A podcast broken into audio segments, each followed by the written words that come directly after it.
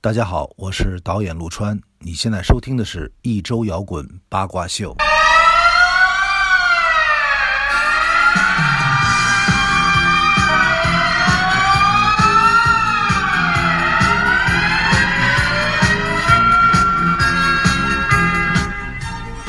欢迎收听一周摇滚八卦秀。你就像那冬天里的一把火，熊熊火焰温暖了我的心窝。每次当你悄悄走进我身边，火光照亮了我。你的大眼睛明亮又闪烁，放火天上星星最亮的一刻，你就像那。我觉得也是挺为难那些音乐平台的。怎么呢？你听听这个音质，就像是那种老磁带里给给，翻就是翻录出来的那种。哎呦，太太难受了。而且你知道，就是有的时候我发现啊，呃，可能是因为有些音乐年头比较长，哎，然后我们现在经常使用的这些音乐平台呢，可能真的就是从那种老唱片或者老磁带，甚至是老 CD 里边翻录过来的哎。有的时候连丢帧，哦，对翻录上上，哦就是他自己的那个，就是或者就是它那留个存有得磨不太好损啊，哎，有磨损，然后他就翻录了。翻录了以后呢，我就觉得这些音乐编辑也不检查一下，我觉得就直接上可能会逐渐逐渐更新，因为这么多他也听不过来。你要一下给你拉一千多首的话，确实听着费劲点儿。是，嗯然后你听现在我们听到啊，这这一首歌都是非常耳熟能详啊。对，这首歌叫做呃，冬天里的一把火，对，来自于费翔老师，哎这个国内第一代偶像。 对，这个春晚首第一个第一首 disco 啊，对对对，国内的真的是第一代偶像，嗯，因为他上完春晚以后啊，无论是从音乐形式， 哎还是从装呃服装打扮，甚至到发型，哎，都引起了一个国内非常强烈的模仿的这么一个风潮。对，哎飞机头嘛，那会儿叫费翔头，费翔头就叫费翔头，就叫费翔头，啊真的是啊，你去那叫美发店啊，哎，得这么叫，哎，发廊 儿这惊了。啊去美发店，哎那直接就跟人师傅说，师傅还戴着白帽，穿着白大褂呢。啊你，说来一费翔头，人家邦迪就给明白了。对，对直接就 standard 的，对对对，比这现 Deluxe 的这个这个 Master Build 什么这种的， 对对对比这现在的要明白的多啊。哎，所以今天放这首歌呢，也是揭示了我们这一期的主题。是的，啊，这期主题是这个过冬啊，啊，可以说确实是跟我们的生活这个息息相关。嗯啊，啊抢词儿啊。哎好的。嗯然后今天呢，因为这个土地老师，然后有事儿啊，临时然后临时临有时点这个临时缺席，把我们俩给放不是鸽我要说他是有什么事儿啊？啊呃，是这样的， 啊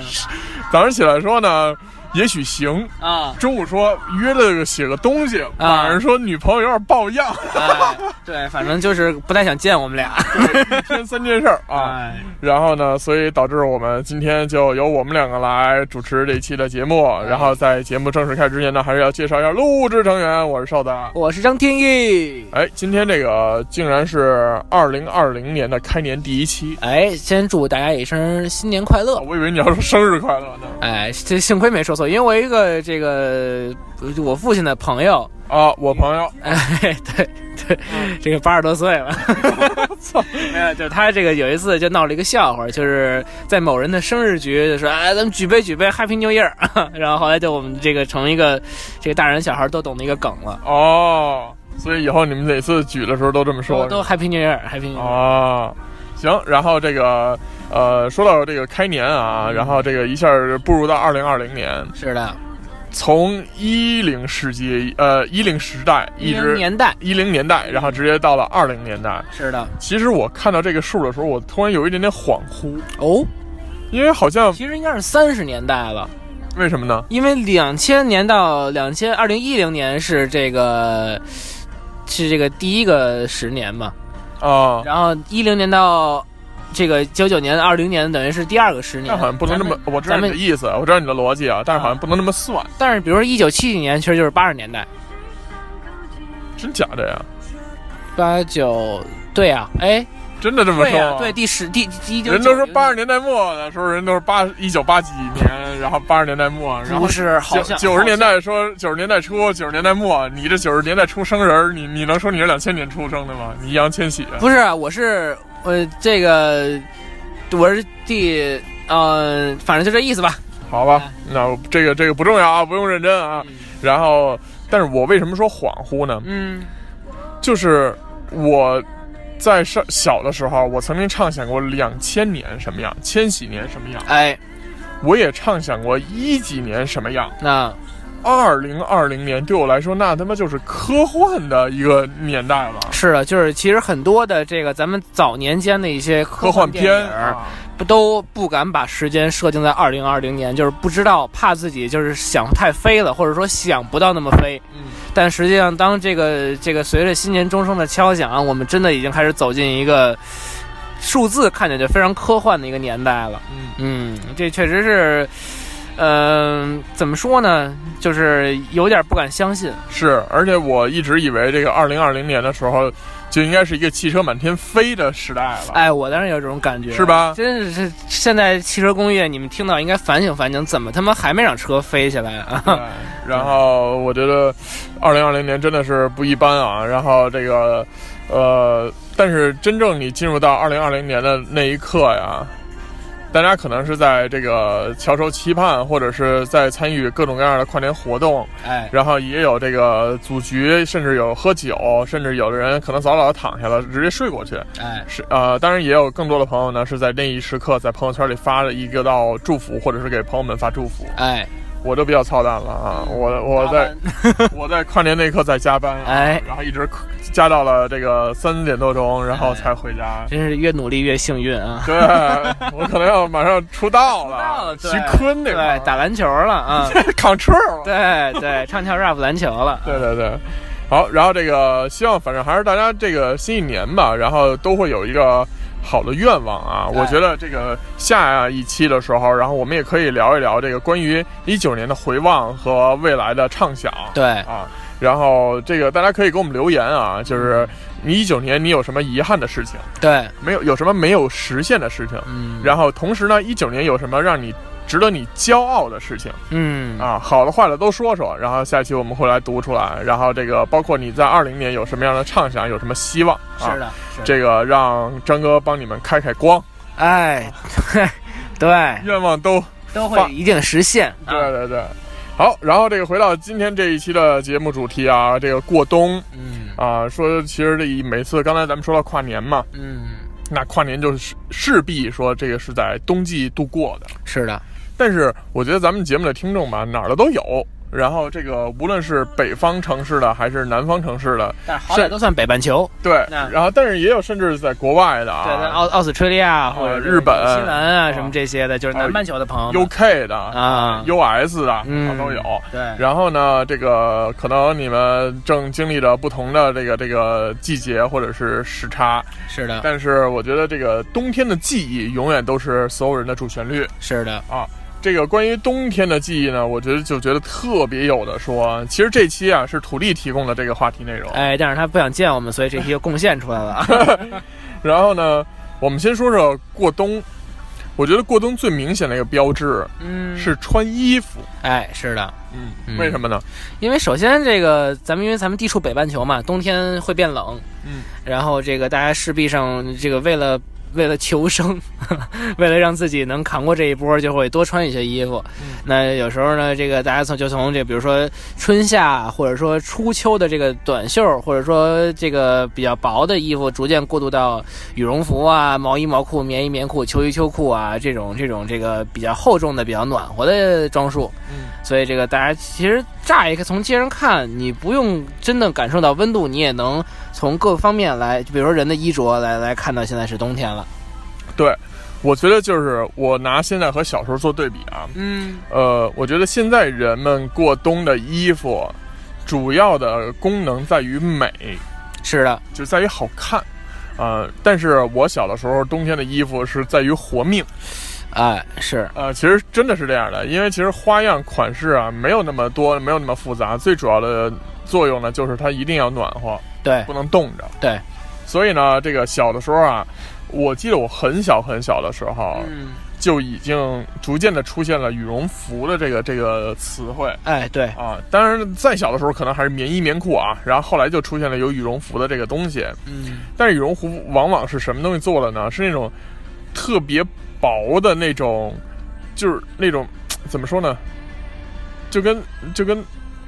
革似的那种东西，你明白吗？我不知道就是皮革的那个革啊啊，就是那种包着，然后里边有各种的羽绒的这个东啊西，但是它它是特别薄，然后你看起来你就像米其林似的，哦那种感觉啊。然后也是一格一格那种的，但是格是那种大块儿格，哎，我还真想不出来都是吧？啊然后它是那种大大方，就是后来咱们这个流行变成一条一条的嘛，啊然，后真是一格一格的，有那种大块儿的，一格一大格一大格一大格的。哦，我能明白那意思了啊。嗯，然后这个羽绒服当时穿的时候呢，特别有趣的是什么呀？那个我小的时候有一个时代，我估计是有点岁数了，三十多岁的朋友们吧，应该知道啊，嗯有一个这个 日日本的这个高能节目，也不就高能电视剧吧，嗯，叫可赛可赛哎可赛号，哦嗯嗯这个里边这个就是有点像奥特曼那个劲儿啊，啊，但可是赛不是奥特曼，不是吧不是不是啊两回事儿拿一剑的那人呃，我先给你讲，然后呢，这个里边呢也是可赛队员，啊，然后各种颜色的可赛队员们，嗯但是他们有一个统一的东西叫什么呢？叫可赛帽，啊，就是他们那个那些队员都有一个帽子，那个啊帽子叫可赛帽，然后就是反正长得挺帅的啊有点像那个飞行员的那路子。啊然后当时这个市面上呢，其实你真正能买到正版的非常少，或者是特别贵。啊但是每家的孩子都在看这个这个东西，都特别上瘾。于是嗯乎，家里的家长就会自己在家做可赛帽哦啊，拿一个类似于那种头盔的东西，然后改，包括它啊前面可能会有那种有机玻璃板的那种的啊啊自己拿拿那个有机玻璃窝窝完了以后，然后怎么给它镶上？嗯还能有还能窝啊，就塑料的呗，或者就是亚克力呃的，对对对对对，啊主要其实是塑料的啊啊，也没有什么亚克力那会儿。啊然后呢，窝完了以后，然后弄俩钉儿，啪，左右两边一衔上，然后它就能上下那么呃撩起来。哎，那这放肯定可以太中二了，这玩意儿了巨帅。啊，然后呢，所以以前有一段时间冬天的标配啊，就是小孩儿就是羽绒服、嗯棉裤，啊，因为没有羽绒裤啊，哎，其实后来有了羽绒裤了，是吧就？说嗯小时候迈不动腿，但是就特暖和那种啊对对对，那会儿没有羽绒裤，就是棉裤、嗯可那个羽绒服，再加一可赛帽。啊，这操，这这出去就就 fashion，那就执行任务去了，那就是那绝对是 fashion。啊，然后呢好孩儿就是现在对对对对啊对。但是这个我我现在想来啊，可能我小时候也确实是比较受这个老受的这个待见啊，哎，然后比较宝贝，嗯然后于是乎怎么着呢？他给你配了个武器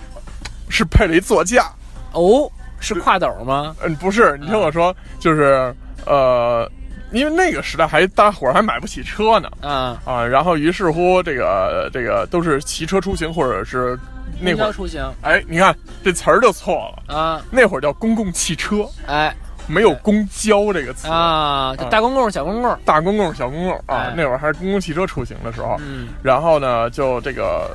呃，老邵找了一三轮车，啊就是后边带一个那个铁斗的那个三轮车，啊，明白吧啊，拿一些这个木板，哎梆梆梆，还是手工啊，梆哎梆梆一做，做了一个四方盒子，哦，然然后后有一面儿是这个你能钻进去，有一面能他弄了一开门儿嘿呦，啊，还带锁，还能开门儿。啊进去以后，里边有一个小板凳儿，啊，然后我能坐那儿，或者马扎儿什么的，啊我能坐那儿。坐完了以后呢，这开门的这一面儿 啊，有一玻璃还得，还有一玻璃，对了，要不然就关小黑屋了嘛，对对对，跟跟然后跟运货没啥差别，对给你闷一罐儿去了。人骑车那背面有一玻璃，啊，然后开门的这个这个尾巴这块儿有一玻璃，还这有个一玻璃有一对门流能通风，他能看见你，你也能看见你外边儿，对，啊看见外边儿，嗯能看外边儿，就是贼高级，你知道吗？然后我小时候反正就能坐在那里边儿出去溜达去，然后有什么事儿，然后就骑车带我去了，然后其实也冷，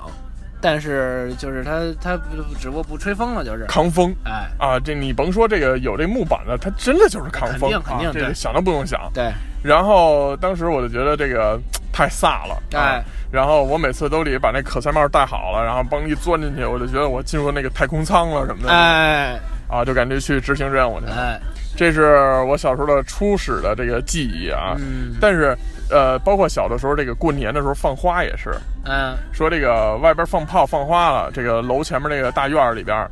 那我呃我可能是因为那会儿我比较小，嗯我觉得那院儿里站满了人，所有人都在放花，就是左右前后什么的妈，简直就是战场有可能这种情况，啊！嗯我也那那会儿花也不便宜，问题是但是可能就是因为我小，所以我就觉得那个崩的巨高，对，然后会记记忆会有一些偏人差特别多，对嗯对对，然后就让我戴好了可赛帽出去，哎，怕绷着。所以这可赛帽是既提供了温暖，又提保障了安全。哎，那还留着呢吗？那不可能了，那早早扔弃了啊！后来这就是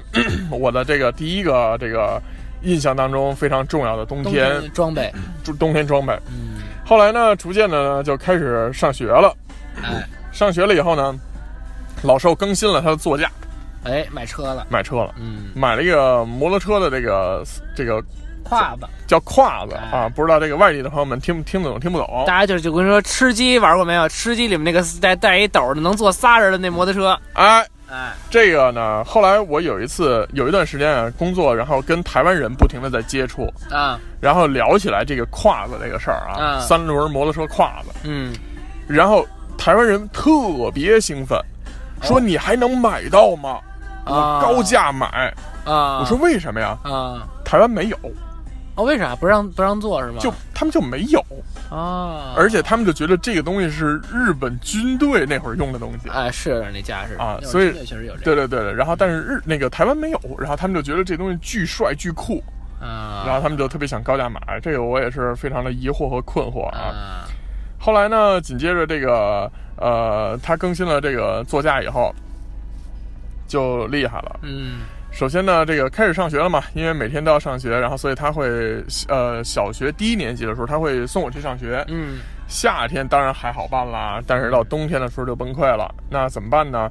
我还是一身的这个羽绒服，嗯然后再加上棉裤，然后他会拿一床这个被子，啊，特别厚的被子，那会儿还是棉被，还没有羽绒被什么的，嗯棉被。然后呢，让我坐在那斗里以后，拿那个棉被直接给我给你盖给你给塞瓷实了，塞瓷了，哎我就跟一货物似的。啊就是后来一开始还让我露一眼睛在外边，啊后来都不让我看了就，是大白菜，就是对对对对 对，就给我摁在那里头了。啊然后那斗啊，前前面都有一个风挡，哎，但是实话实说，开快了真没用。对，后来呢，这个我还有一个印象特别深刻啊，就是因为我冬天有时会迟到。啊，迟到的原因不是因为说开车开不快或者堵车，那会儿也不堵车。嗯。问题是什么？打不着火，哦，因为毕竟那还是其实没有现那在这会么儿高级，还没有电喷的概念。哎，然后打不着火呢，就每次我就看到这个我坐在斗里了嘛，给我塞严实了啊，他在旁边一顿踹啊，啊，啊，就是那个踹那个咔看啦了咔还是啦化油器的呢，看了看了看了哎，咔啦咔啦，然后后来还厉害了，就是叫手脚配合，啊，知道什么意思吗就就是手是手是离合器不是啊手是油门那位置，啊，那个胯的离合器好像在脚底下，啊快哦，我忘了啊。然后完了以后，这个他踩一下，他不是那个发动机不是能砰砰砰自己转两下吗？啊就是物理的转，啊然后手这个飞快了，赶紧拧，看能不能给搓着了，啊，搓招呢，其实就是就是搓着了啊手脚配合的搓着。啊，所以我就觉得，哎呀，我说我要以后有一天能开这车了，好像是挺厉害的， 这车是真飒，你现在我就觉得巨帅，是吗？嗯但是哎，现在没有了，然后呢，有点遗憾。然后后来这个呃，所以早上起来的时候，我就特别着急，我就每次都怕这打不着火，然后嗯晚到班里，因为一到班里迟到了吧，这老师不管青红皂白啊的，呃先把你喷一顿，你的对，特操蛋啊！嗯但是这个也是我小时候的冬天记忆当中其中非常重要的一部分啊，嗯就是关于这个出行嗯啊，穿的衣服和出行。张哥呢，对于穿的衣服和出行有什么特别想说的？呃，就我其实这个儿时的这个印象相对有些模糊，但是就我我印象应该是比较相对，可能爸妈也算比较爱护我的。在我有印象的时候，其实家里已经有已经有一小面了，哎呦！就是这个基本上没太让我冻上，就是呃这个解释一下什么是小面啊，就是松花江面包车。面包车啊哎，这个。大家看一些这个，比如说呃老北京的这这种呃纪录片也好啊，是新闻片也好，甚至电视剧也好，哎针对张大民啊，哎，跟云芳生完孩子，然后这个打车回家，然后坐在那后排，然后这个、这个有一个有一个空间啊，嗯这个面包车，然后那会儿这个当时说说云芳，你看我打车去医院的时候，送你去的时候花了十十块钱，嗯这都奔十二了。嗯，说这个这个说师傅您要不然直接拉我们去那八达岭得了， 就特别贫。哎，那个黄色的那个那个车，小面的就是面的，啊哎，面的拆解学就是面包型的的士，对，哎嗯，的士就是 takushi 啊，太可惜啊，，哎，然后这个其实出行呢，等于对于我来说就没太多可说的，因为我爸小时候好像也骑过摩托车，但是呢，在我有印象的时候就已经给当掉换面包了。哦，嗯，然后这个其实穿衣服呢，我在我的第一印象可能也直接就是羽绒服了。哦，那那会儿小时候我看照片儿，我应该也是裹在那个小棉小棉窝里，抱着家里家里，或者说这个这个比我跟我妈岁数差不多大一个一个姐姐嗯，啊，这个抱着我出出跟门你妈岁数差不多大，你叫姐姐呃她是我表姐，论辈儿是我是我姐姐，啊哦，那合着你辈儿挺大呀，呃，就是你岁数小，但是辈儿不小。但是我主要主要是这个姐姐是。还，她反正岁数是岁数是是比我大出来不少的咱俩这就有差距，你知道吗？哎嗯我是岁数大，但是家里辈儿巨小。啊，这个见谁都叫爷爷一九年的年底啊啊，家里出有一个新生儿，是家你弟弟家族有一新生儿啊啊，然后到那儿以后，这个一大说这个满月啊嗯，一大家人吃饭，嗯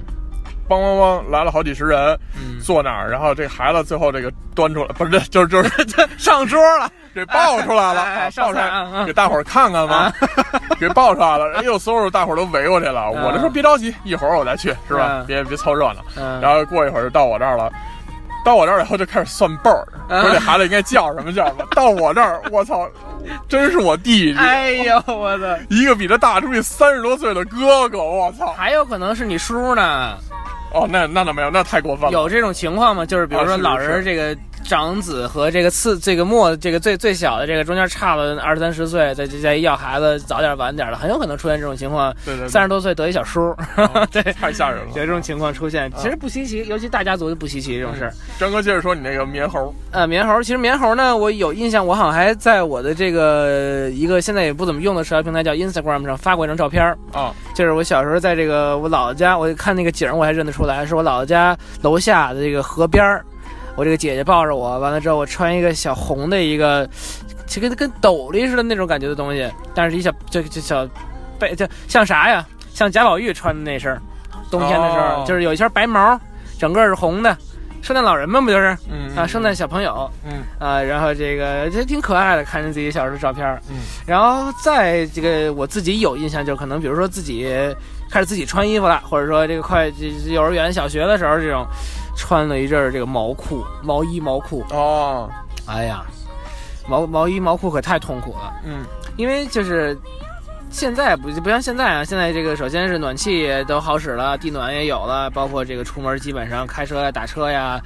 或者地铁里这个供暖也是够的，基本上不太会长时间在外边冻着。但是小时候呢，可能因为这个教室里头这个这个因为空间大嘛，加上暖气可能不太，再加上小时候是真冷，呃对，还有小时候其实怕冻着小时候真，而且这个气温是真低。啊，对啊比现在要现在要低太多了，而且对哪小时候哪个冬天不下雪啊？是是，嗯然后就是穿毛裤，但是我就感觉特别痛苦，嗯因为穿那玩意儿你弯腿都费劲。嗯，就赶上厚点儿的，真的是，比如说我印象中啊，冬天其实真正标配应该是秋裤、毛裤，嗯再穿外裤，嗯，是这么一个。那你其实这个腿就比平时粗很多。现在我已经不允许自己这么这么穿了， 啊为了维护形象。啊，但是是还有牛逼的在在哪儿呢？在于这毛裤是我妈给打的，哦，这个自己织的对，哦，这个厉害，对这个厉害，就是现在会织毛衣毛裤人太少了，我觉得。对对，现在可能男的比女的会织的多。感觉哦 对对，这张哥刚才说起毛裤啊，我突然想起一个事儿来，就是我我小时候这个上初中了，初一的时候，呃，也算是小时候吧。然后这个也是冬天，然后非让我穿上毛裤。 嗯其，实那会儿已经不爱穿毛裤的原因，是因为校服就是穿起来以后特臃肿，哎，已经逐渐有这个美的概念了。就就怕自己觉得说自己跟跟个球似的就出去了。对，然后但是有一天，后来这个我妈跟我说明天降温啊，说你一定得穿上了。哎，我说那我就穿上吧。穿上了以后呢，果然降了温，并且在放学的那一刻下起了巨大的大雪，啊，鹅毛大雪。嗯，呃，大概离放学还有一个多小时的时间，外边简直就已经厚起来了，就下得特别快。嗯，然后呢，地上这个马路的这个这个主干道上啊，地上是冰，啊，旁边全是雪。哎呦，然后说以前这个咱们这个环卫啊、市容啊什么的，也没有现在这么迅速，马上出车然后喷融雪剂，哎那会儿还都没有呢。嗯，怎么办？说这个这一天啊，不能骑车回家了，只能坐公交车了。哎，然后坐公交车，这个因为人特别多，我对穿着毛裤，然后也加上身这上都个刺挠刺挠，然后嗯加上这个挤不出去，啊，就燥的很，特别燥，然后挤不出去，以至于那天我就直接坐过站了。最后我是从清河外，哇哦清河外啊，啊，然后这个就是这个清河，我觉得土地特别有感触，因为就是他他上班的那个嗯那个那个地方了。嗯，我从清河外一路在路上溜着冰，哎呦，就滑回了家。那你这没拿个花滑什么的，到家举一奖杯说妈，我花滑这回成了， 跑到这个从外边，从相当于从五环吧，然后到、啊到四环，哎呦，穿了一个环那线。你走到这几点了？那会儿也没手机，也没电话的，没手机，没电话。那你家里肯定着急啊！呃，我回家以后好像也不太着急， 啊，准备说，要不然再生一个就是他们都不知道不要我经历了什么。啊，因为一个一个十三岁的孩子，当你看到清河收费站那一刻，你心里是非常崩就溃的。完蛋了，这就就我感觉我已经到郊区了，世界尽头了，就是。对对对，啊然后就是《灌篮高手》可能想打篮球。对对对，然后咱咱接着说这个冬天穿的衣服啊，哎因为实在太有的说了。嗯等我上到高中的时候，嗯哎，就有意思了。大概在这个零四零五年左右的时候，我就穿了这个人生当中的第一件这个比较新潮的过冬的衣服。哦，这个东西叫做冲锋衣，哎以前没有这个概念的。是啊，以前除了这个棉服就是羽绒服，对突然出现了一个名词叫做冲锋衣，我觉得简直太帅了。嗯然后呢，并且呢，这个冲锋衣当时买的时候啊，还不是那个普通的那个商场买来的，嗯当时啊是我哥认识他有一个同学，哎这个同学他们家呢是干嘛的呢？是有一个这个美国的品牌叫三 M，你知道吗？哎呦，太值得了，啊，就是这个非常著名的一个这个。他呃，他们解释说算是环保类产品或者什么的啊，但是其实但是我觉得不是是功能性吧，哎，一个功能性的品 牌。然后呢，三 M 和奥索卡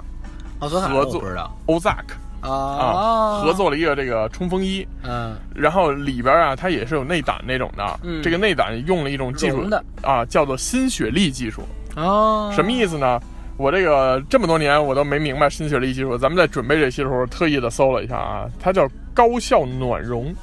啊？就是现在有很多的，比如说滑雪运动员啊，或者是这个参加冬奥会啊，或者是单板啊，或者是这个高台跳啊什么的，嗯然后他们穿那个衣服里面都含有新雪粒技术，啊就是能很薄，但是非常保暖啊、啊，其实就不透风，让你热这个热量出不去也不还不完全是啊，是啊吗？，对，对对。后来呢，第一次穿了这个冲锋衣以后，那觉得自己帅爆了，那肯定然后啊，对。然后这个那一年的这个冬天，我就觉得我跟一般人不一样。哎然后就，而且其实说实话，那会儿那个衣服是真是贼贵贼贵的啊。嗯然后，但是后来逐渐的，就没过几年，冲锋衣这个概念一下就 low 了。就直接就是火遍大江南北，对，但是也就是非常迅速的，就两三年间，然后就一下就 low 了。嗯就是你要冬天穿一冲锋衣，你就跟大傻子似的，真的是，然后恨不得就看大门儿的那种。哎。真的，然后反正又变化了。其实冲锋衣为什么叫冲锋衣呢？主要是其实因为它这个保暖效果啊。你要真说保暖，那最好的可能还是羽绒服或者那种贼厚贼厚的棉大衣。嗯它主要冲锋衣在于它抗风，啊，是就风打不透这衣服。是羽，绒服有时候你大风刮的时候那个刮透了，这个是你迎着风走啊，感觉就没什么事儿的那种。嗯。嗯，而且它这个冲锋衣吧，一般这个有帽子，帽子都藏在领子里，哎，然后这个领子有点小立领的感觉，对对对哎对然后就显得你这个人特别户外，特别运动，对对对这个样子对所以就特别有型儿，比这种传统的羽绒服那种臃肿的感觉啊对要好一点。嗯，然后刚才张哥说到这个织毛衣，哎，其实冬天还有一些很多莫名其妙的配件儿啊，嗯，无论是手套、手套、围还巾、围巾、哎帽子，帽子。我现在就要说到第一个是帽子，嗯在我上小学的时候啊，嗯，入嗯队了，啊，发了几样东西。哎，第一个呢是红领巾，那肯定的，第二样呢是这个小黄帽，叫队徽，哎啊，对对对，第三样呢是夏季小黄帽。什么样呢？就是一围的，然后那个脑袋顶是空的，哎，对，有印象吗想想这个打网球的这些运动员，对对对对，有印象是吧？哎，有印象，有印象。然后第四第四呃第四样了，嗯，第四样是一 个这个真正的小黄帽，秋秋季季小的黄就帽是，压这个现在鸭这舌个帽鸭舌帽，啊对，印个什么洋基队啊 什么没有没有没有，它是平沿儿的。哎然后这个第五样最重要了，哎，是一个毛线小黄帽。对，是个冬季的这个冬季帽，嗯，但是呢，我们这毛线小黄帽特别有意思，哦，我们这小黄帽是能下拉下来的，就能给哦拉到脸上来，哦然后眼睛这块是中空的，就特别像那种小黄人儿， 不是，那太过了，那配大眼镜儿吧，对对对，不是，它下拉下来以后，特别像那种这个土匪要干坏事儿的那那那杀人的那个 犯、啊犯人罪的，这是 CS 对，CS，但是他带一眼儿，啊，然后特特别逗，然后上面还画着队徽，然后一黄还色写的帽子，安全，哦，没还有有，夜光的，我小时候没有啊我你们后来厉害了啊，尊贵了写着安全后了来啊尊贵了。然后呢，我戴着这小黄帽，这小黄帽是干嘛用的呢？首先，嗯我觉得有两点重要的东西。第一个呢，这个也是这个呃，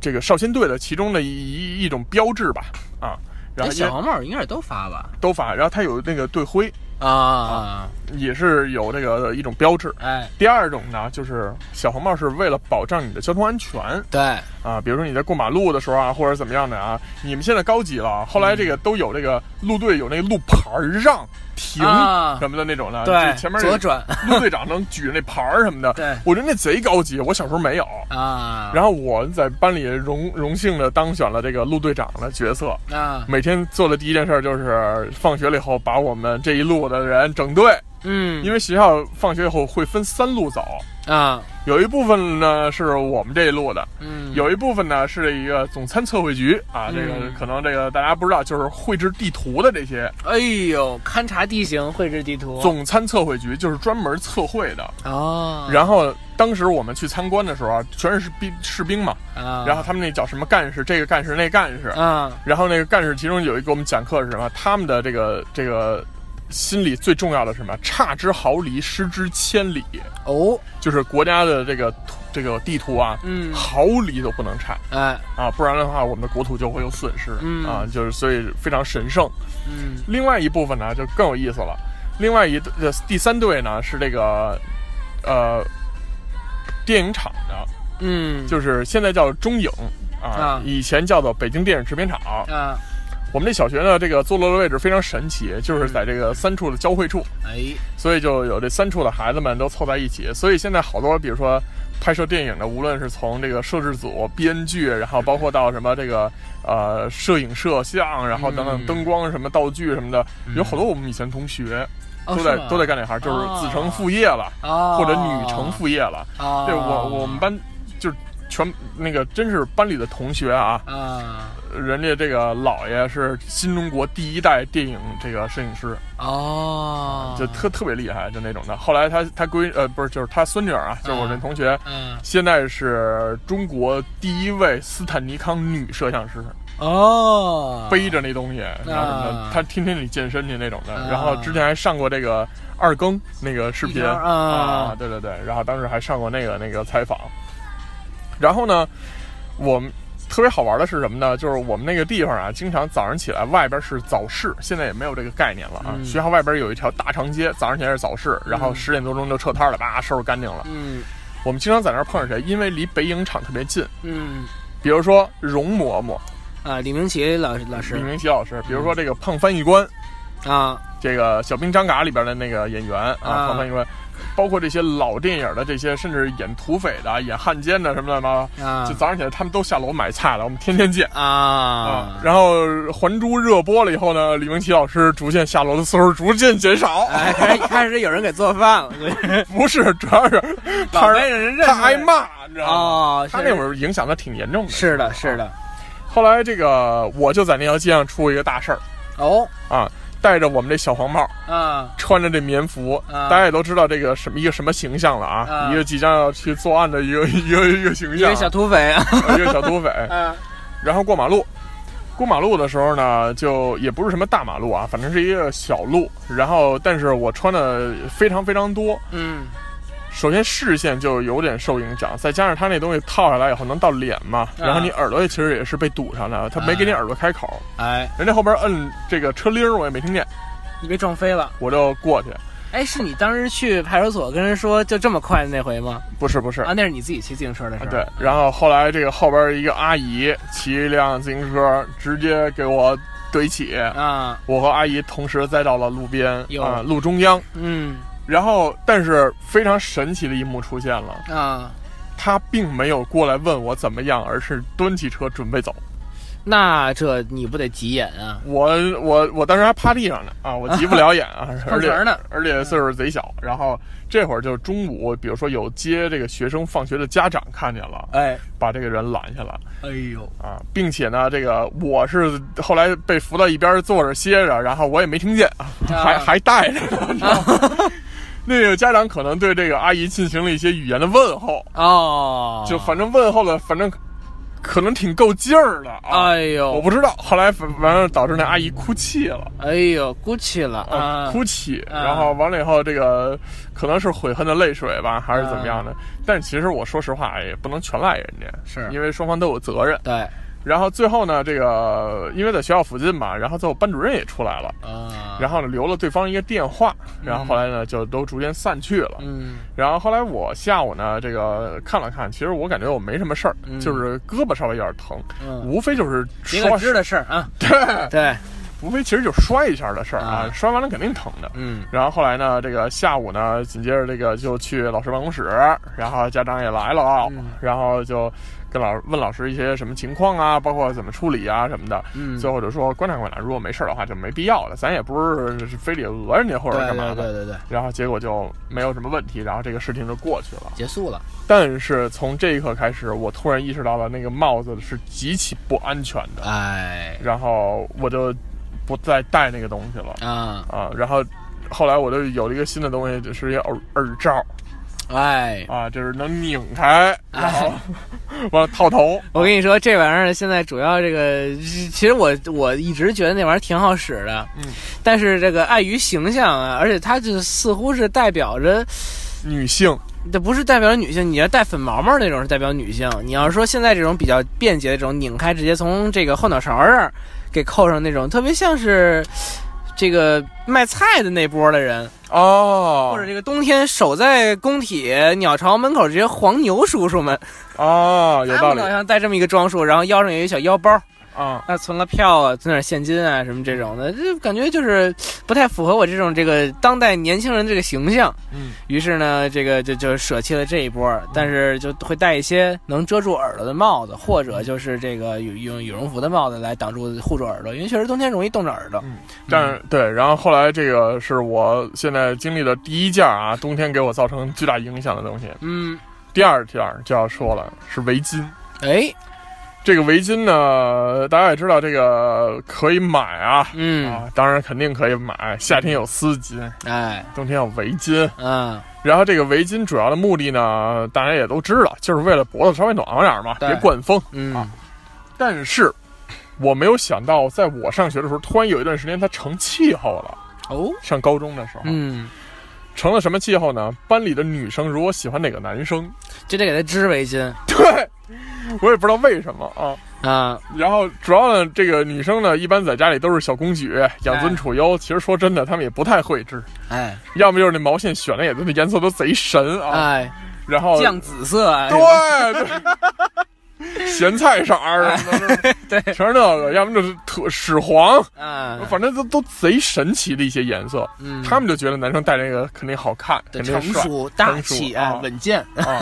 尊 贵。然后哎，，对但其实都特别屎。啊，然后结果呢，这个呃年少之时确实也收到过围巾哎，嗯但是我真的是一次都没戴过。张哥收到过吗？没有你都是给别人织了。没有，我们不兴那玩意儿，那会儿那哦，对对对，哎年龄代沟了，代沟了真。是真是。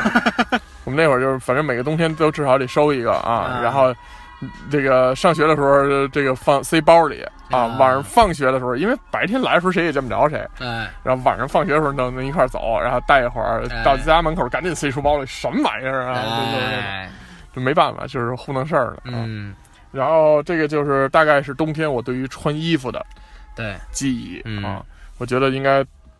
大家都会有一点点这个感触啊，对或者唤起了一些你的回忆对，啊。我们再说过冬的第二样非常重要的东西，就是这个吃的，嗯，哎，衣食住行嘛，嗯这个刚才咱说了这个衣，嗯，现在得说说吃的了。嗯这吃的其实一到这个冬天啊，其实我觉得我跟瘦的第一反应应该会是一样的，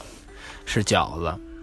吃饺子，哎，因为这个大家都知道嘛，这个冬至首先是要吃饺子，是然后这个比如说这个圣诞节也是得要吃饺子吃饺子，平安夜，平安夜也得吃饺子，元旦饺子，嗯，这个然后这不就腊八了吗？嗯，得吃饺哎子。嗯吃饺子，喝粥。过年那就别说了，那就吃披萨吧，咱就 啊，大伙儿不 不知道啊，大伙儿不知道，就是我们今天录节目这一天啊，哎，难怪土地来不了，哦，因为今天是腊八节。对，回家泡蒜去了，哎哎，你你喝腊八粥了吗？喝了呀。哎，我今儿喝这粥有来头，啊，是我舅妈从广济寺打的啊，赊粥的那个施粥对，因为啊我舅妈在广济寺等于做义工，哎呦，哎，你这个开开了光的粥对，这哎这这我我我跟你说，这粥真牛逼，怎么讲？就是因为里边有燕窝，那倒没有，有小龙虾，啊就是有点 鲍鱼，没有没有没有花椒， 不不是，因为这个这个，我也不知道为啥，就是我之前其实嗯对这事儿没概念。有一次应该是某一年，这个头几年，因为我舅妈在在广济寺已经做了很多年义工了。就是有一年是某某次腊八儿，我妈拿过这粥来了，说你尝尝这粥好喝。我一尝，我首先一看这粥这卖相就不一样，因为大家也知道，一般到腊八儿的时候，超市也会卖这种这个是混是合是的米嘛，回家自己熬一熬，高高兴兴的这个喝了。但是这个广济寺这个这个，怎么算是斋饭的这个粥呢？它的用料其实特别狠，怎么着特别狠，就是特实在对，就是大个儿核桃、啊。杏仁儿，什么这些哦，葡萄干儿、佐是，佐式，嗯，而且就是人家熬的可能真的是特别好，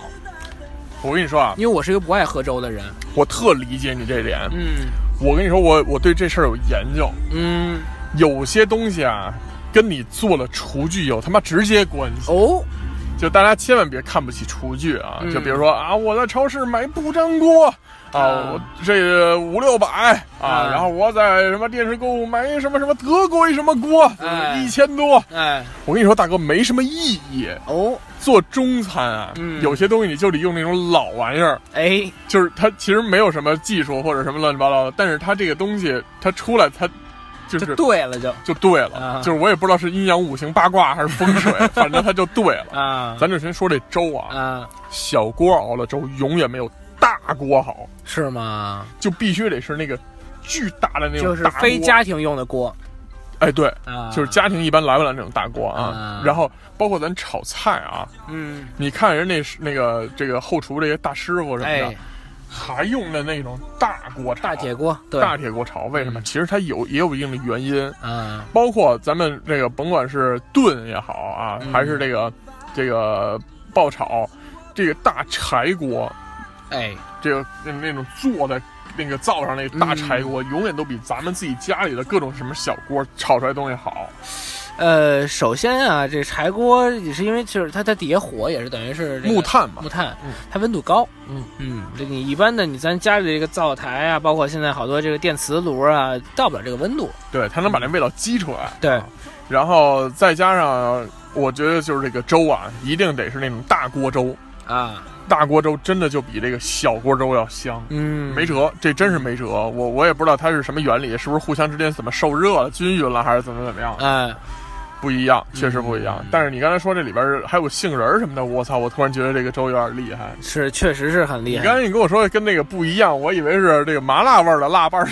那不能，人家这个寺庙里出来的不能带任何刺激性的东西。哦，是吗？对呀、这那酸味儿算刺激吗？酸味儿我真不太确定，但是因为我也没，我也不是这个信，我也不是皈依的人，啊，但是这个确实，其实这个有信仰的人，他吃的这个东西不单是不吃肉，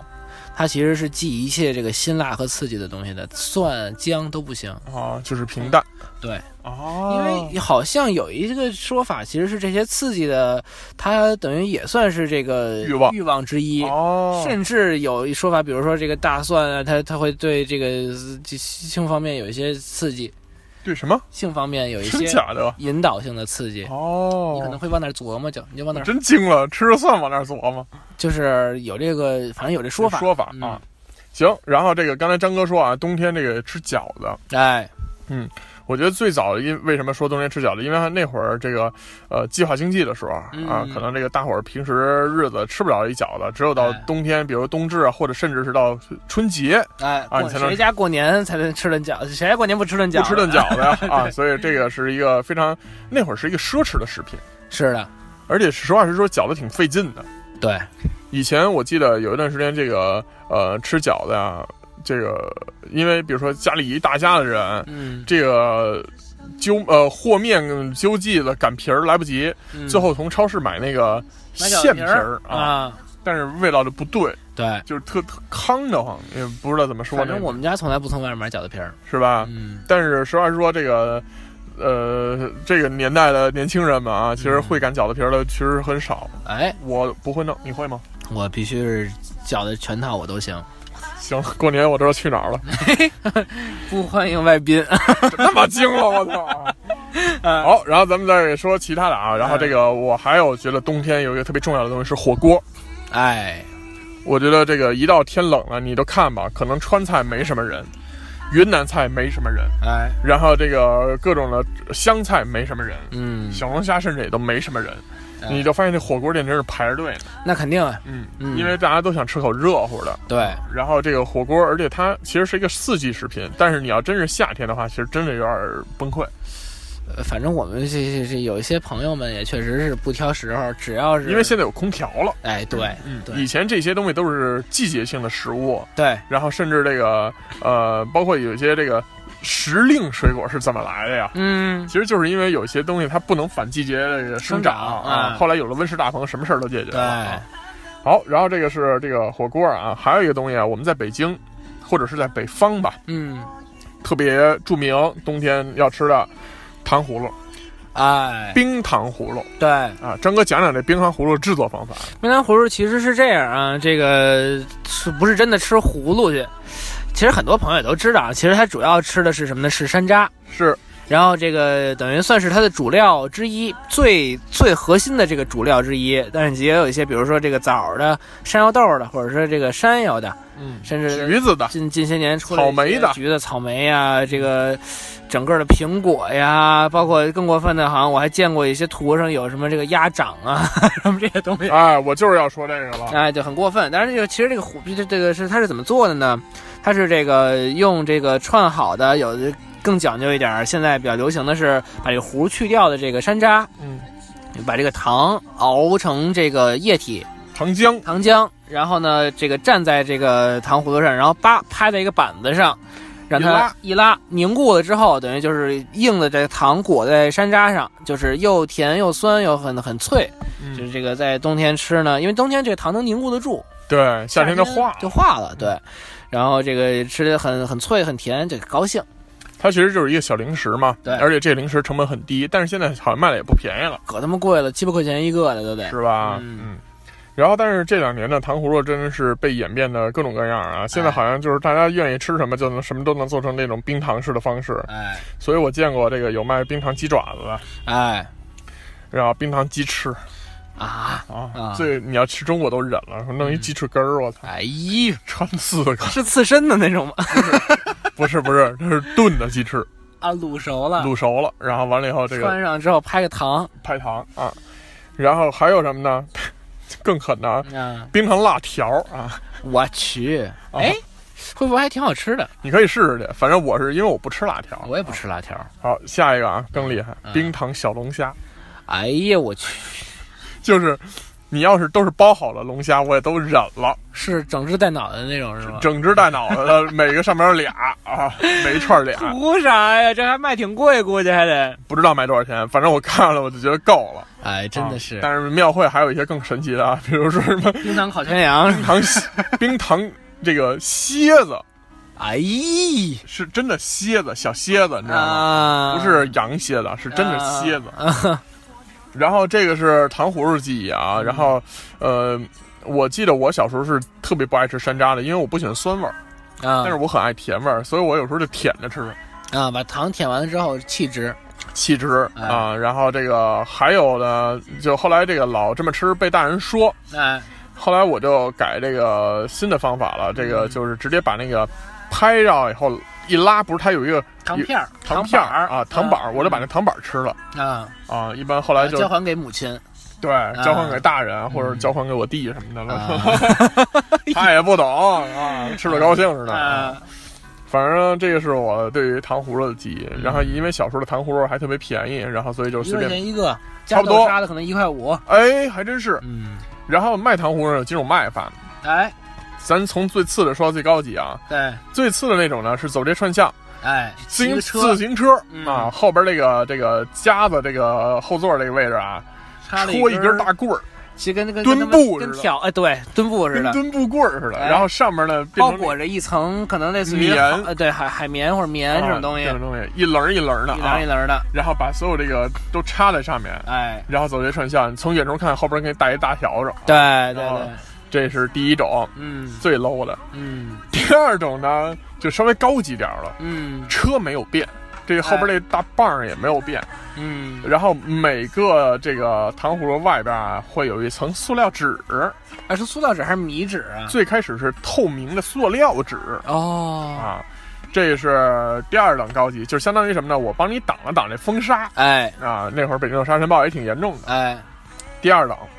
咱们说的第三级啊，嗯，第三级就厉害了啊。嗯第三级是已经有这个牛皮纸包啊装，牛皮纸对，牛皮纸包装里边还会裹一个是什么呢？是糯米纸。哎就是一沾水就化，遇水即溶，对，嗯就是一沾舌头，啪就化哎了、啊！这咱们就上期那点子公司说这个这个，把那个方便面里的调料包都弄成糯米纸了嘛，哎啊就是那意思、啊。嗯然后呢，再往上一级，那就更厉害了。嗯首先，这个卖的地点就变了，嗯，就可能在这个，在这个超市的收银台外边儿那是第五档，啊，那是第五档了，那已经进商场了。啊第四档啊是在街边儿，啊但是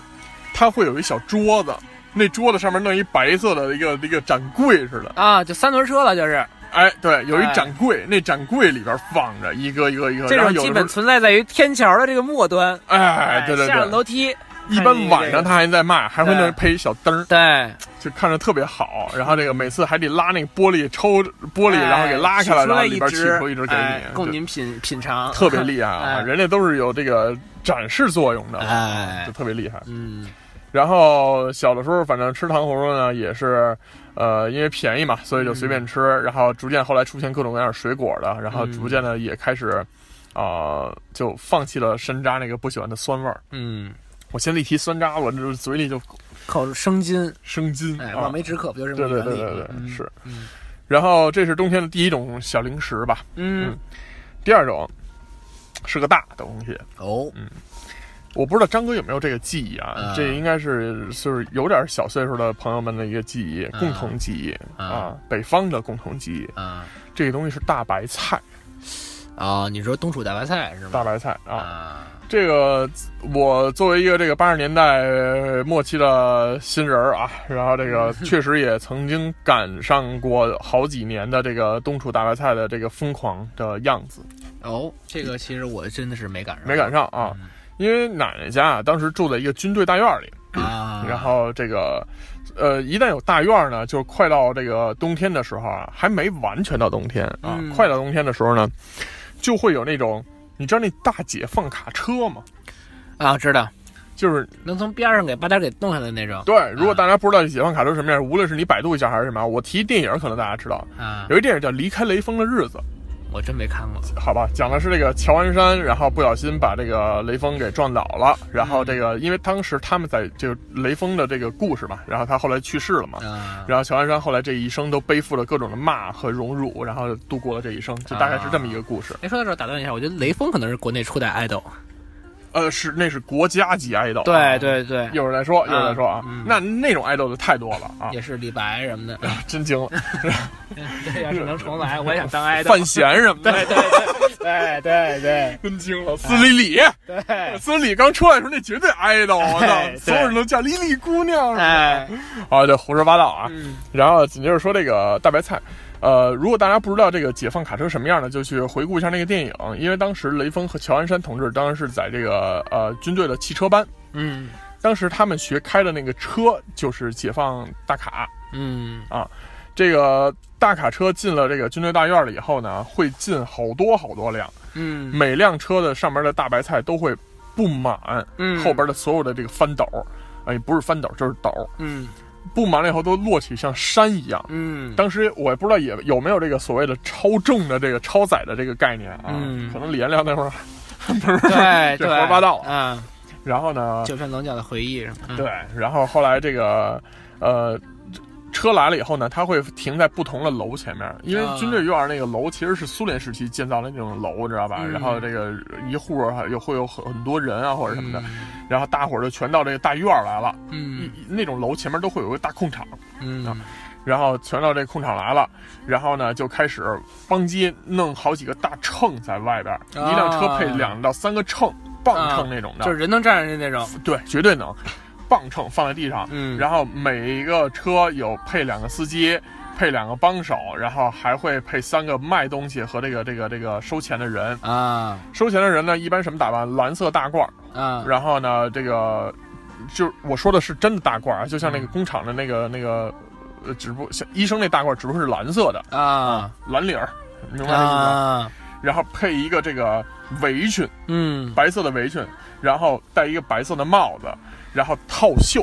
哎，白色的哎套袖套袖就对然了后带一个那个电工包似的那么一东西，那包里就是装钱使的。啊啊，找钱装钱，啊，然后呢，那会儿可能还需要有粮票或者是什么的，我那个具体怎么买卖交易我不知道，但是嗯你家要多少，一般大伙儿都是一百多斤起，哦，嗯自己搬去买完了以后，这个就叫唤在楼底下，啊谁谁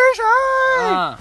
快下来！啊，然后完了以后呢，一般一般是伴随着叫，一般是骂骂咧咧，因为嗯一般都是家里主事儿的人下去买去了，啊然后这个嗯那个力壮的孩子们都在楼上看热闹，啊，赶紧下来干嘛呢？要搬。哎，把这个从磅秤上搬下来的大白菜啊，一般家里会准备一小车啊，还是什么的呀，还是自行车嗯啊，还是三轮车啊什么的，啊，就开始运。运到哪儿呢？每个院儿都会有一个自行车棚。哦，其实现在自行车棚有的时候我们还能见到啊，在小区里面，但是现在已经非常好了，而且大家很少有人去。以前自行车棚是大家每天都会去经过嗯的一个地哎，方。有车库嘛，就是以前这个自行车棚呢，它设计的我觉得很好啊，就是你停完车以后，不至于就是车离最里边那个墙还有很多的距离，啊，有一片空间，就是它的那个进深嗯是非常够的。哎，然后最里边那一片就是储藏大白菜的地方。哦，你就看每家每户都把大白菜就是像垒那个小山似的，然后哎垒那儿，哎垒完了以后会拿一个大被子，啊，啪一盖，盖完了以后拿砖头叭叭叭一压。那说怎么区分呢？啊对吧？啊，啊你凭什么说这就是你们家的？哎。啊我还说这是我们家的呢 区块链就是这么诞 生的。哎，不是，区分方法就是您铺那被子，哦，谁家被子谁总认识吧？哦花儿要一样，这就见了鬼了吧？那那会儿其实好多花都一样的被子还，那没有，没啊有，没有，没有，就是花儿不一样你家啊是。米老鼠的，他那们家是这个变形金刚的。那我们就反过来铺哎啊，就哎反正就是这样的啊。嗯然后呢那个以这个背花儿，然后来区哎别。所以说这个那个呃，比如说张哥嗯说你今天回来了，你但是你爸你妈都弄完这大白菜了，嗯然后说晚上做饭了，说说那个张毅，你给我下楼给我拿个大白菜上来。啊，你说哪是咱家的？那那个大花猫那就是。啊，啊？你就下去找那大花猫了去啊！你看人那碎花的不对，你看那蓝背面的不对，人军背的背面不对啊，嗯这个是大花猫的。啊，搬一颗嗯搬一颗，然后再给压好了再上来，啊，这我还真没经历过这嗯个，是吧啊，就特别有意思。听然后过，但是确实没经历对过。，嗯然后但是后来，就像我们这帮是上小学的孩子们，尤其是小学低年级的这些孩子们啊，哎我们就特闹腾了。啊这大白菜一上来呀，哎嗯呦，我跟你说，那这不行了，啊就是玩儿的东西就来了哦啊，因为不是家家都会这个铺被子，也有家没铺被子。啊我们就去抠人家大白菜玩儿， 啊， 怎么这手那么欠？怎么就说就跟现在这孩子去超市捏方便面是一个性质是吧？一个性质啊，啊我们就跑到那个没有铺着背面那种的，啊，然后抠人那大白菜那外皮儿，你知道吗？啊，然后抠一手水似的，湿了吧唧的呀，啊因为那大白菜其实都特新鲜，那肯定啊就水乎乎的。啊，然后抠抠一点水出来，然后啊往这个，比如说你咱俩抠完了，我往你脸上抹，嘿，这这这啊真高级啊互！相抹。其实想想这事儿好像挺养生啊。对对对，面膜啊，这是第一步。啊，那第二步呢，就开始更过分了啊，嗯就是撕人家菜叶子，哎呦啊，就是外边那帮子或者什么的，啊，然后就其实你拿着。帮外边帮商也无所谓，因为就本来撅可能就不要了哎啊。，不是不是，以前那吃不起都要饭的时候都要，哦，也是，帮你撅撅完了以后，拽，互相拽啊，因为它上面水嘛，啊你你撅完以后，你还得自己抠着抠着攥一攥，啊把那水都掐出来了，而且还特沉。哎，啊！你从那胡同那儿邦叽一拐弯，我啪就拍你脸上了，嘿呦，啊啊我就跑，我就高兴，你知道吗？ 但是孩子撅这个菜啊，没准儿，啊你我们也不认识什么是班，什么是心儿，啊反正揪着这一面儿就一直揪啊啊，啊就导致最后人菜就没法要了。啊，有的人呢，后来这个店，比如说当天我们下午玩了一下午啊，啊玩了一下午，人家晚上拿菜的时候发现了，啊那，肯定非常生气啊那，肯定啊，对吧？我这啊这个花钱买的东几西斤东西完蛋了啊，啊是吧？然后第二天就在这个楼上窗户上瞄着啊，看谁过去。我们下午又如约而至了啊， 吗？ 哎，您作案去谁让您不铺被子的？啊啊然后完了以后，我们刚拿一白菜出来拽，马上这人上面就急了，从掀开窗户嚷嚷干嘛呢？啊，然后我们就吓懵了，他在啊下楼，你给我等着下来，然后我们就跑，啊撒丫子 跑，然后各回各家俩多小时不敢出门，啊啊，特别逗。有意思，有意思，然后再往上就更升级了嗯啊，这个后来这个这个不铺被的这几家我们不敢抠了呀，嗯，啊，那铺这抠被子的吧，对，抠被的下手 吧，哎我们从底下开始往上抠， 你知道吗？啊，因为都从裤头开始拿嘛，啊哎，嗯然后我们从底下开始往上抠，然后反正也这么玩儿，这事儿能坚持玩一个多月。那肯定啊啊，天儿冷的时候也扛得住这杯，反正这对杯这这这大白菜得吃到恨不得开春儿之后才能对吃完。那为什么玩一个多月呢？嗯因为一般卖完白菜以后，一个多月不到两个月的时间，北京就下雪了啊啊，你能玩的东西就多了，你就不啊不用这些东西啊？有道理，啊。所以这个冬天是有时间段的玩的。。嗯，然后紧接着这个白菜啊，我觉得是北方的同学们的这个集体回忆的其中一部分呢，也是因为当时的吃食没有那么丰盛，是所以白菜作为主要的食品，也就是说，甚至是唯一的冬天蔬菜类食品对作为供应。对。那小的时候真是这个吃白菜都给自己吃迷糊了，对，那我妈他们小时候说，基本上冬天就全是这个白菜炖豆腐，豆腐炖白菜，就这两啊样就就就来那回我吃。我因为我后来时间晚了点儿嘛嗯出生，然后我稍微强点儿啊，反正我就记着我那会儿吃嘛，白菜炖豆腐，嗯这一定的。嗯我甚至问我我问我我奶奶什么的，我说咱怎么老吃白菜炖豆腐啊？ 啊，然后跟我说白菜豆腐保平安，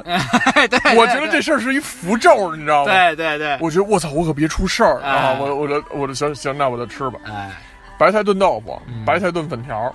哎啊，白菜炖肉，嗯，然后白菜甚至汆丸子汆丸子，嗯白菜炖虾啊，啊，我其实都就是一锅汤，完了之后里边放点肉，但是菜肯定不是，它还是那种半炒半炖，哦它，它就是带水，就是炖菜啊啊，它真是炖菜，它还不是汤啊，然后醋溜白菜啊。醋溜白菜那炒白菜不说了，啊那都太常见了。啊，然后后来这个白菜炖蘑菇，我操，这我真没吃过啊然后还有一种做法，我觉得是我爸发明的，啊这个白菜啊，切的稍微的这个，呃无论是小块儿也好啊，或者是这个丝儿啊也好啊，啊还是什么的，它跟那个炸酱一块儿炒，啊，哦炸酱面的炸酱一块儿炒。啊这个炸酱呢，它那个它调完了以后不是完全咸的，它是带有点甜味儿的。啊白菜本身有一点甜味儿嘛，哎然后它一块儿炒，我觉得那东西巨好吃，啊，而且它炒的不干，嗯它是那种湿乎乎的那种的，啊我觉得那东西就特特别好下吃饭，特别下饭。嗯我有段时间疯狂爱吃这东西。啊然后呢，这白菜的做法就特别多了，什么嗯白菜炖小学生什么的啊，哎对就我们，对然后就那个冬天，就是就是那几个冬天吧，然后白菜作为了一个绝对的主要的食品，嗯而且饺子也少不了白菜呀、白菜馅儿嘛，对啊，然后就绝对主要的食品，就几乎是每天都会出现在饭桌上。嗯，以前改善生活真是他妈改善生活啊，说今儿咱们不吃白菜，我觉得那就是改善生活啊这现在真不行了。对也但是冬天的时候也吃面条，哎，也吃面条，然后这个、这个，但是一般卤里边是肯定会有白菜的，对，无论是码儿里边菜码里，啊、对，肯定会有白菜的。哎然后，但是我直到长大了以后，才第一次吃到了所谓的乾隆白菜，就哎拌麻酱的那个。啊，小时候没有，要小时候知道有这么玩意儿，我觉得我也挺喜欢的。但是小时候麻将是有有限额的嘛，哦，是吗？就是他们当我妈说他们小时候这麻麻将哦，是是是是有是数是，的，计划年代嘛，那我会儿。啊我我说的也不是我小时候，哦白糖什么的也都有限、啊对呀调料都有限，何况这个了？ 对啊对对，行，然后这是我印象当中比较有故事、有画面感的这么一个吃食、啊嗯。张哥有什么重要的吃食吗？其实是我刚才说的这些，基本上也就都给涵盖了，剩下的可能对于我来说也是一些比较这个家庭化的一些一些吃的了。比如说，我爸喜欢做点这个稍微搞点洋的，所谓洋的就是比如说这个西红柿汤。加点番茄沙司那种炖一锅汤，里边哦有点有点这个广式香肠啊这种感觉的，呃，但是剩下的其实大体上来讲，因为你再往现在说呢，现在什么都能吃着，嗯，那就没有什么太特殊的东西可以说了。嗯，不过刚才其实顺着刚才这个，接着顺着白菜说啊，咱往后再捋一捋，因为刚才说了，白菜不光吃，还有这个经常是熊孩子们这个打玩呃家耍的打家劫舍的，，道具 哎，一个重要的道具。那其实刚才瘦子也说了，为什么这白菜能玩一个月呢？因为之后能玩雪了。哎，这雪就不一般了。嗯，这个对于我来说呢，没玩什么太新鲜的，无非就是这个堆雪人儿、打雪仗这两种。嗯当然，雪仗是也是近些年受到这个天气限制吧，这个弹药储备呢也算是极度不足。嗯。也没有办法这个打雪仗了，但是小时候其实还真是没少打雪仗，嗯，尤其是这个上小学赶上下雪了，再赶上节体育课，那就不行了。再赶上这体育课没被语文、数学、英语老师给占了，并且这堂课还没有什么长跑项目，哎，当然一般下雪了之后也其其实老师也心里明白，就让孩子出门玩玩雪就完事儿了这种。这个我们曾经啊，这个有过一次两个班级之间的外交活动，就是堆了一个相当大的雪人儿，我我以为是一个什么特别重重大的两战役呢两。班一块儿打起来没有？我们还是从从小就 P 三 Lab 那块儿的，嗯还就是传话儿，你知道吧？就是其实当时两个两个班这个同学呢关系一直都挺好，因为之前是一个班分出去的，两个班嗯都认识。然后呢，比如说因为体育课肯定肯定排课也是挨着排嘛，嗯老师这一块儿这两节都都上完了嗯，他们前一班呢堆了一个雪人坯子，嗯堆了两个球儿，嗯说这个这说这个，我们当时堆着挺费劲的，你们呀，因为小孩儿其实好搞破坏嘛，说你们别把这雪人给踢了，嗯咱一会儿一块儿堆大的。嗯，然后我就记得当时我们是真是众人拾柴火焰高那种感觉，给这雪人堆的得有，得比我们自己都高了，恨不得、嗯嗯就那么一个巨大的雪人，这是我对这个冬天非常美好的一个印象。嗯嗯然后后来这个这个打雪仗，其实跟小朋友们、跟同学啊，就是没太打雪仗，因为老师也怕说这个出事儿啊！打急了，嗯，因为因为我跟我父亲就打急过 一回，哦，就是让着你了当时。 擦。因为当时有一次是咋着，应该是在外边儿，嗯我我爸这个运动天赋啊，其实确实是挺好的，是，你就别再 说话，因为当时我爸小时候好像说是他这个玩过打靶，说打的特别准，嗯可能就是鹰眼那挂的。嗯，然后那个扔雪球呢，也就是是不是咱们的父亲都吹过这种牛逼？因为老寿也跟我说过这个事儿，就是他他说的，就说的自己就 sniper 了，就就就我狙击手，对对对，，就是就就到什么程度？他给我他跟我说了一个真事儿啊，啊他的真事儿，因为我没瞧见啊。啊，这又说回糖葫芦，哎糖葫芦吃吃吃了最后三串儿，啊，哦把这三串儿的呃三个啊三个山山楂，嗯把这三个山楂在这一串儿放一个稍微远点儿的等比距离，啊插在一砖墙上，啊，从二三十米还是四五十米外哎呦拿铅弹的那个枪打，啊把那三个那个那个那个圆的山楂给打碎了。啊，一枪一个，一枪一个，每一发子弹消灭一个敌人。对，哎呦神枪手可能是啊。哎呦，后来那我真的前段时间就是夏天的时候，我去了趟苏州啊，因为有一个事儿，嗯然后在苏州的那个真正的那个射击场，嗯，我去打了打，十二三十米、啊四五十米，我他妈十五米都打不好。是吧？对，反正而且那会儿枪肯定没现在枪好使。我觉得也是啊，反正这个嗨，这个这个谁都爱吹点牛逼，我觉得这事儿呢也不能怪这个这个老张老寿，嗯，就是反正这么一说吧。但是不管他打这靶准不准，他打我是真挺准的，你知道吗？就是我觉得必中，不不光是逢砍必中，指哪儿打哪儿。那叫枪枪爆头。 哦，你知道，当一个孩子，一个孩子的心理承受能力是有限的。 当这个雪球， 你他妈打我可以，不能老羞辱我。 对啊，就是就是你可以，你可以投进篮儿，不能老盖我帽儿，你知道吗？哎，就是就有一种这种感觉，就是我刚，而且我你看，你开始跟跟这个就玩儿的时候，你是抱着一个欢乐的心情玩儿的。当这个连续三四个雪球都菜在我的这个脸上，但我这个眼镜儿都戴不稳的时候，我开始跟我爸急了。啊，怎么急的？我怎么急的？我就是不玩儿了，就就就就就你说我你信不信我咬舌自尽，让你断子绝孙？ 那没有，那我不至于咬舌，我自宫就可以哎了。 没有啊，没有，其实就是小，我说的是小，就比如说我还可能刚上小学或者这个那会儿不这还不太懂事儿，容易急，但我真是不这个就扛不住事儿嘛，哭跟他闹，我说你站那儿让我打，嗯，结果还是打不着， 然后就就后来就就是都是这主要这基因上一代用光 了，准头那块儿真是没因准为什么呀？因为这个我我手不扛动。哦，是我也是，你捏不出一个能传，因为咱其实小时候扔的不是就是雪雪疙瘩，咱手也小那会儿那会儿我爸真能传传出一个恨不得直径得有十厘米圆，就圆咕隆咚一个雪球，着是啊，那就他妈就是一冰坨子，就对，是外就边就是冰碴儿了已经，就是现在放杯子，你能直接往里倒威士忌那种感觉，哦 那种他妈的拿砸我砸我脸，我怀疑是不是亲 生的啊？这就是就是这后来就急眼了。啊，所以其实雪仗这个事儿对于我来说啊，这个有一些不太愉快的回忆。当然现在你说这个互相往这个羽绒服这个胸口啊后背上扔一扔，大家这个打一场，回来湿透了之后挨顿骂，这这这个对于我来说好像。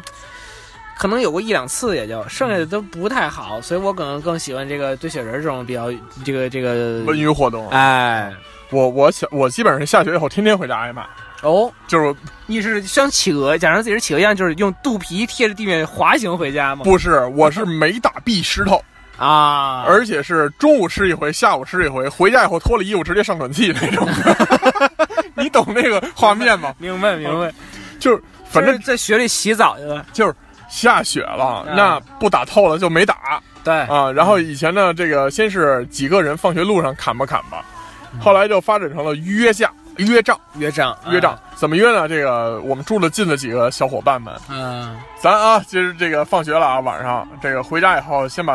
作业都扔在一边，哎，我们先去干重要的事情啊哎。然后放学了以后，一般都是三四点钟就放学了嘛，啊，约了四点半，放下书包，喝口水，直接下楼，下楼见。嗯，到楼底下以后找一片空场，然后中间画一条三八线，哎，然后呢，一般都会有一个遮挡，无论是自行车棚啊还是什么东西，反正中间有一遮挡，啊有一个拐角，啊或者中间有棵大树啊啊以为界，然后开始攒雪。然后一般四五个人为一波，嗯，然后当然了，这四五人一波的时候就会出现一个问题，谁攻谁传。哎，得有这个军需处长，哎，我我就一开始是我传，嗯但是后来我发现手不抗冻，然后哎嗯我就让我妈给我买双手套，买完手套，我发现这毛线手套吧，你还他妈不如光着手来呢，，对你传不住雪，是你干着的时候还行，你一旦弄湿了，我操，真他妈冷，对嗯对特别凉。对，然后于是乎呢，就是我先戴一个线手套，布的那种线手套，啊白色的，啊戴里边就跟那个升国旗那那那手套似的，哎，外边再戴一毛线手套，嗯，然后攒，但是它攒不太住，啊我就硬攒。然后让别人去攻，嗯后来我发现这事儿好像攻才是最好玩的事儿，哎，你能你能你能这个命中啊啊对，headshot 啊，对，但是大家都不愿意攒，哎，于是就得动脑子，嗯，然后第二天呢，我写了好几个这个小纸条，然后拿那个透明胶带啊都给粘好了，嗯，然后这个军需处长哎，国防情报员，嘿，我开始给他们封官职对哎啊啊，然后就开始有人玩命给我窜，你知道吗？啊然后拿着那东西打去，啊，然后这个打到最后啊，其实可能也就两三分钟，你所有的这个血球就基本上用光对了，你传和扔的速度赶赶赶不上，赶不上，哎用光了怎么办呢？这个只能是冲到对方的大树下啊。哎，然后把对方拉倒、绊哎倒、绊倒哎完了以后，躺地上以后拖着他滑行，哎，或者是这个一堆人上去以后，然后踢雪往脸上踢什么的，哎然后就给埋了，哎号称埋了，反正自己也被埋过，也埋过别人啊，啊。然后一般这个打到晚上，比如说五六点钟啊，嗯太阳逐渐的就黑落山了嘛哎，冬天嘛，然后嗯黑了，黑了完了就准备回家吃饭了。嗯，回家了以后呢，就就从头湿到尾嘛，嗯然后基本上裤衩也都湿了。嗯所以我往往这种的日子呢，一边挨着骂，嗯一边披着一毛毯，光着屁股坐那儿写作业， 这就是我冬天最重要的一件事情。啊，对，所以我一般都都是这么来学习的啊，哎，挺好挺好，这个光着腚学习，嗯 光腚披毛毯啊，哎坐那儿一边挨着 骂，就一边是这个家里大人在做着饭，然后一边啊厨喷的你，厨房传出来各种的辱骂声啊哎，我坐在桌子上，然后一边学习一边披毛毯，啊，然后， 然后一边学着习吧，一边一边看那台灯里，这大小的雪球合适啊！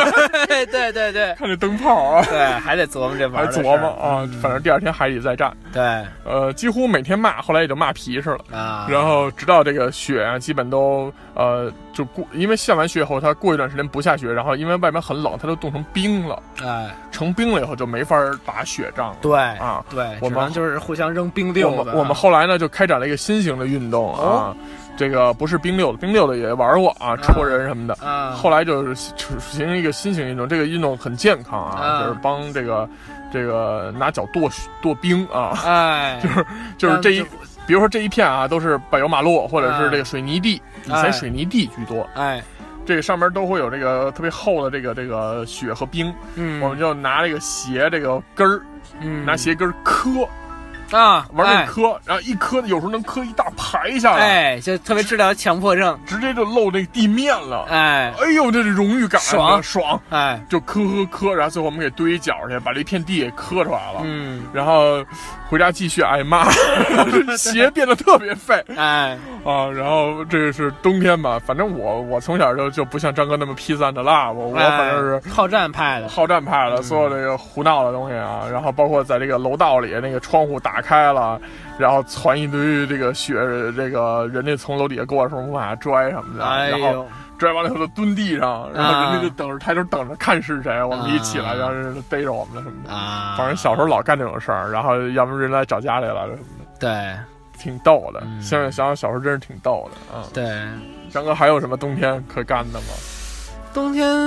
其实也就差不太多了。我感觉我这儿这个玩儿的这个事儿的话，其实就没什么太多值得再拿出来摆在面儿说的东西。但是咱们刚才还说到了，冬天有很多的节日哎啊。冬天的节日，首先我觉得第一件事儿啊，就是冬至哎，啊，吃饺子了。对，元旦元旦就肯啊，定不对，是，先是圣诞哎，圣诞节，啊，圣诞平安夜。圣诞平安夜其实。呃，受到你第一次有概念过节的，就过这个节的是什么时候？初中，啊，初中，因为当时我在外面上一个英语班儿啊啊，这个英语班儿大部分都是外教，啊，然后这个嗯，大伙儿也知道，这英语班儿一般都是周六周日嘛，然后啊这个平安夜正好那一年就赶到了周六，哎然后这个外教就戴着圣诞帽，然后这个打扮成圣诞老人的样子，背着一个大袋子。呃，进来有个给我专门的教材，每人发一本不是五不是三，就是就是反正一些小礼物 吧，糖果什么的嗯糖果、本儿笔什么乱七八糟，就是每个人都会发一人小礼物。哎那个是我真正的从书本上，就圣诞老人跳出书本儿啊，啊我真正看到了这么一个真实的形象。虽然我这我也认识他，就是 Tony 什么 的那那种的，后来给你理发去了对对对，就是这意思了。我都忘了他叫什么了。啊， 然后，但是我知道是他，然后，但是他这个形象还是让我第一次生动的和他去互动，啊然后就像我第一次见到麦当劳叔叔那感觉是一样的。啊，这这个是我第一次。嗯我其实这个有有有一部分是怎么着，就是小学的这个联欢会啊。这因为它跟今年离着很近了嘛，就差五天嘛，所以其实就是会有这个需要布布置班里的时候，嗯，哎，有可能会贴一些圣诞老人啊，包括这个导师也教 Merry Christmas，哦包括教这个 Mer- 呃 Happy New Year，Wish you Merry Christmas Happy New Year 这个歌。嗯，然后呢，还有一部分其实是一个应该是我第一次这个商演经历，哦在我的小学哦，啊，这个因为大家也知道我是一个这个少年单簧管演奏员， 对，哎，这个当时是，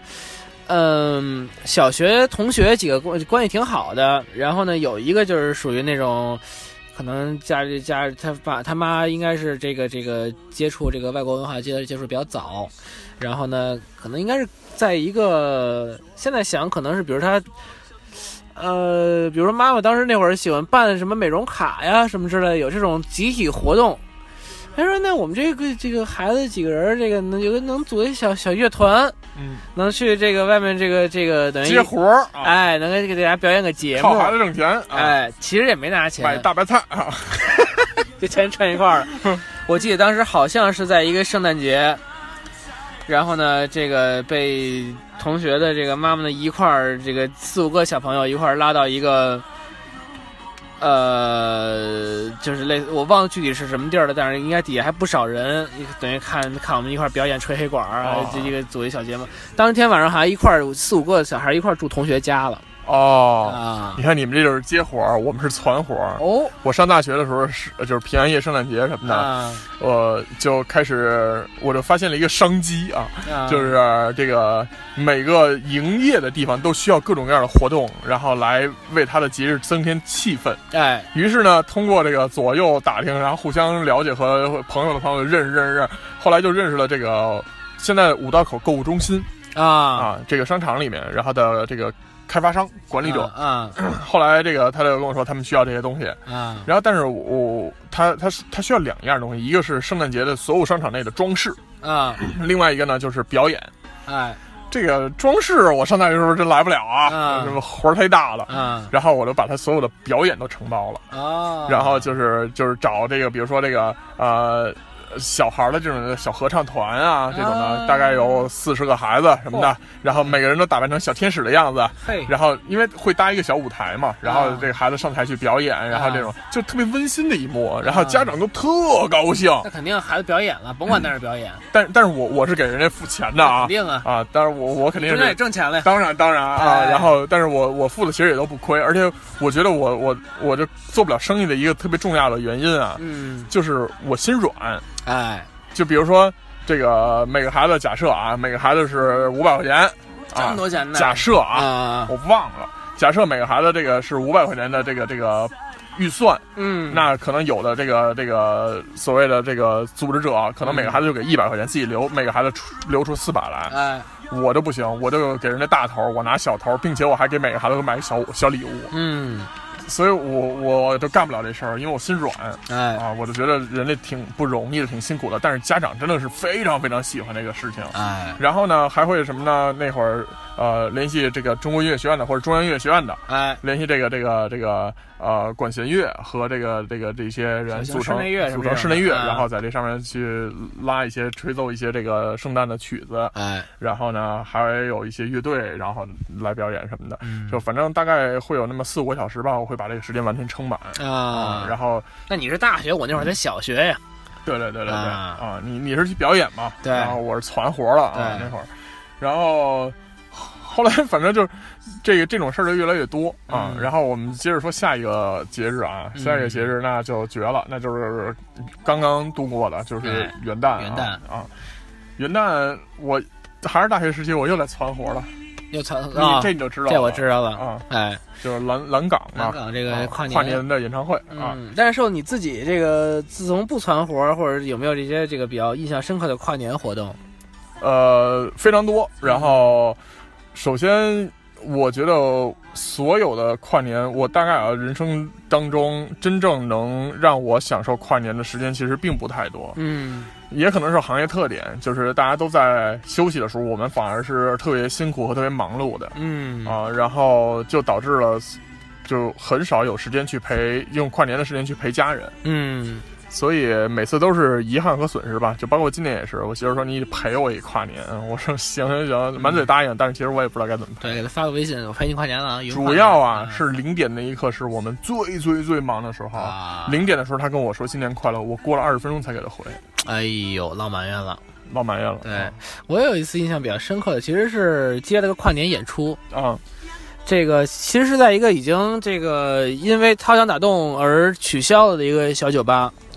其实我跟土地一直 what 是吧？不是是热力猫，哦，热力猫。哎，这热力猫其实它不光是一个 live house，它早年间还是一个这个演演脱口秀的地方。啊、如果说当时这个它这现在扛住的话，可能是一个脱口秀还算挺有名的一小点儿。当时呢是这个，因为这个老板特别喜欢耿直嘎，啊，就传了几个等于我呃雪雅姐和和一些这个老外的一些一些队儿一块儿搞一个跨年的雷鬼趴，嗯然后，因为其实我之前，比如跨年啊什么的，也就是跟着这个倒个数啊，或者怎么着，或者就是跟家里待着。嗯，然后那是我那可能是我有印象的第一次就没在家里头跨年，嗯因为经常可能就是看着手机，哎，从这个几这一年变到下一年的这数字的一个变化，觉得挺有仪式感的。那回是因为跟好多老外一块儿跨，哦，他们的气氛更浓。哎，他们能，而且就他们是特别喜欢，他们是真的喜欢把这些仪式感来搞大。而且真的人来疯啊！哎，对，有一个人就是 有一个老外，我印象特深刻，他做了一小装置，这装置是啥呢？其实要说起来算是个小炸弹似的东西。啊，他把这个呃，说是炸弹，其实也是拿四听啤高听的啤酒做的。嗯，他设了一时间，就是让他在跨年的时候啪打爆开，开，哎，然后这个当时是其实是我们演完了，可能比如说是这个十一点四十多，然后最后老外的那个队儿上去了，嗯然后他们在台上呢大概也看了一下时间，哎，演着演着歌突歌突然停了，开始倒数。然后等于就大家就都这个相聚一团，而且当时我打工的，我给老外打工嘛，那个老外的老板也来了。然后我们还一块儿这个这个这个这个相互拥抱一下啊，怎么着的？然后那个那个酒也在我身旁给炸开了，嗯其实整体的感觉让我觉得好像是西方人对于这个跨年更加的注重。其实是国人现在更更就是还是商业气氛更浓一些吧，比如说去个蓝港，去个世贸天街啊，什么这种的，真正的说玩儿给自己玩儿高兴，还是老外能给自己玩儿高兴。当，然当然哦嗯啊，因为他们 Christmas 和那个元旦，他们其就是实人家过年嘛，其实人家过年啊，就相当于咱们的这个呃三十儿和破五儿 啊的对，哎这么一个概念。这个概念对，啊，然后另外一个就是我，你刚才说的这个跨年印象特别深刻的啊，嗯，我其实对跨年曾经有过失望，哦，因为小的时候看一些这个影视剧作品啊或者是电影啊，尤其是国外这些，甚至是香港，嗯，跨年会有舞会。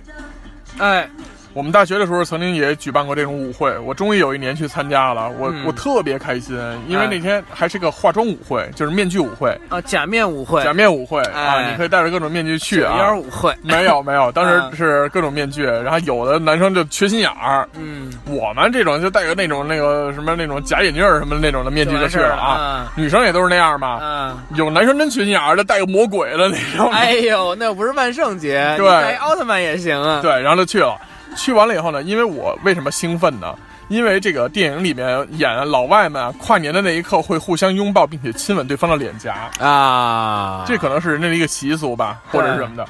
我特期待，哎，结果根本就没有这一幕，他妈嗨十一点多就跟我们说回宿舍准备熄灯了，我操！哎呦，尼玛，没有意啊思。非常非常失望啊！哎所以这也是因为后来我就觉得，可能应应该去一个留学生多的地方，也许人家就能把这个东西留下来了。，对对对，是这样。好吧。然后紧接着呢，这个跨完年了以后，就是我们这个今天录制节目的时间啊，就是腊八腊八儿，啊，再往后呢就是春节，哎对然后再往后就是元宵节。哎，这个年越来越近了，然后中国的传呃西方的年刚过，完事儿了。这个嗯啊，然后中国的年也要来了。今年过年好像还挺早的。挺早的啊，好像是二十四号、二十五号、二十四号左右吧。啊，但是我呢非常遗憾，是因为我马上周日要飞往这个，就是大家听到这期节目的时候啊，嗯我已经在呃飞往越南的这个这个航班上了哎，啊。然后因为一些工作的事情要去呃，到当地，然后啊其实，呃，工作只是占小部分，其实是半玩半工作啊。哎，然其后实给大家放个假，年底了，忙一年了嗯对。对，然后呢，所以下周可能人非常不齐，所以我们可能导致下一周可能要暂停一下哎，啊。不过不要着急，我们这个下下周回来啊，然后跟继续跟大家聊一聊，还是有一个这个刚才我们可以留言的这么一个小主题，就是二零一九年你最骄傲的事情是什么？你最遗憾的事情是什么？嗯和二零二零年你最希望实现的愿望是什么？嗯，然后大家可以在新浪微博搜索“一人中央网八卦秀”找到我们，给我们留言，也可以在节目的下方直接留言，然后把你想说的东西告诉我们，然后我们下下期就会念出来了，哎，好吧？那非常感谢大家收听这期的节目，老规矩还是在每周六的二十三点五十八分来更新，简单的理解为周日的零点更新，希望大家能订阅我们，并且可以分享给你的好朋友一起听，哎，好吧？那下期再见拜。拜。